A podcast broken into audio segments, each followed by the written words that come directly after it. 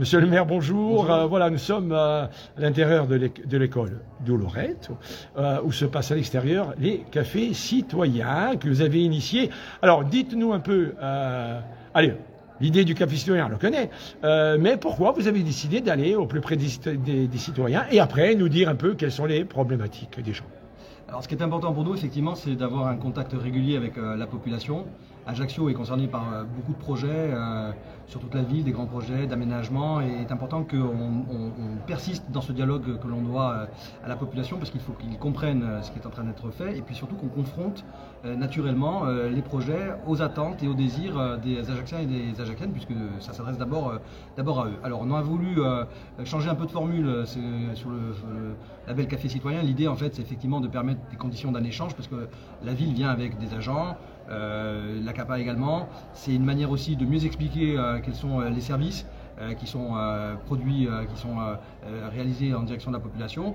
Donc pour que les gens comprennent bien à qui ils ont affaire et quelles, sont les, quelles sont les compétences des uns et des autres. Et en même temps, ça nous permet effectivement de pouvoir échanger sur les problématiques du quartier, là où on se rend, mais d'évoquer aussi ce qui se passe autour. Donc ça permet euh, d'avoir une, meilleure compréhension dans un format de proximité.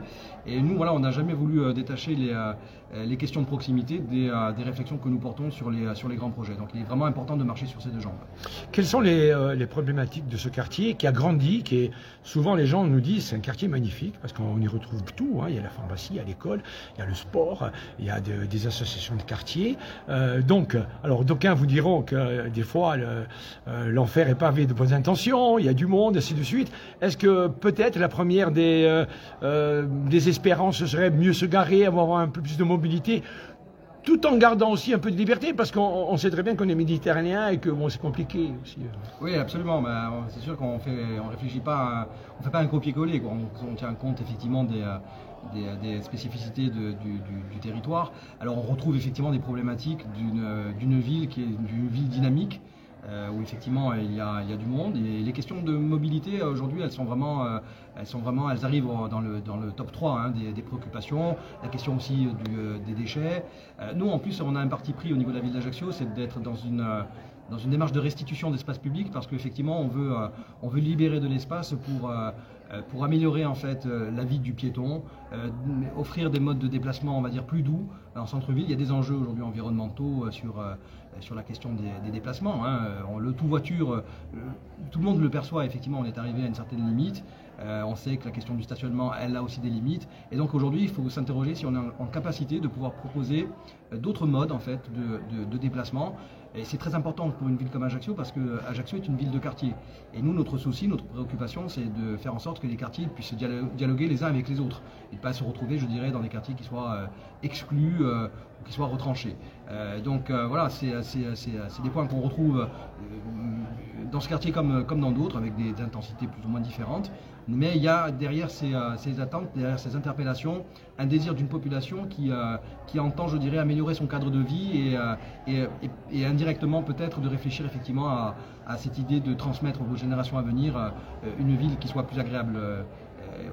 Pour, pour, y vivre bien sûr, mais pour, pour, soigner aussi un meilleur accueil pour, pour, pour la ville. Voilà. Pour terminer, on peut dire qu'on peut être satisfait parce qu'il y a beaucoup de monde, c'est intergénérationnel, il y a des parents, il y a des anciens, beaucoup d'anciens qui viennent volontiers.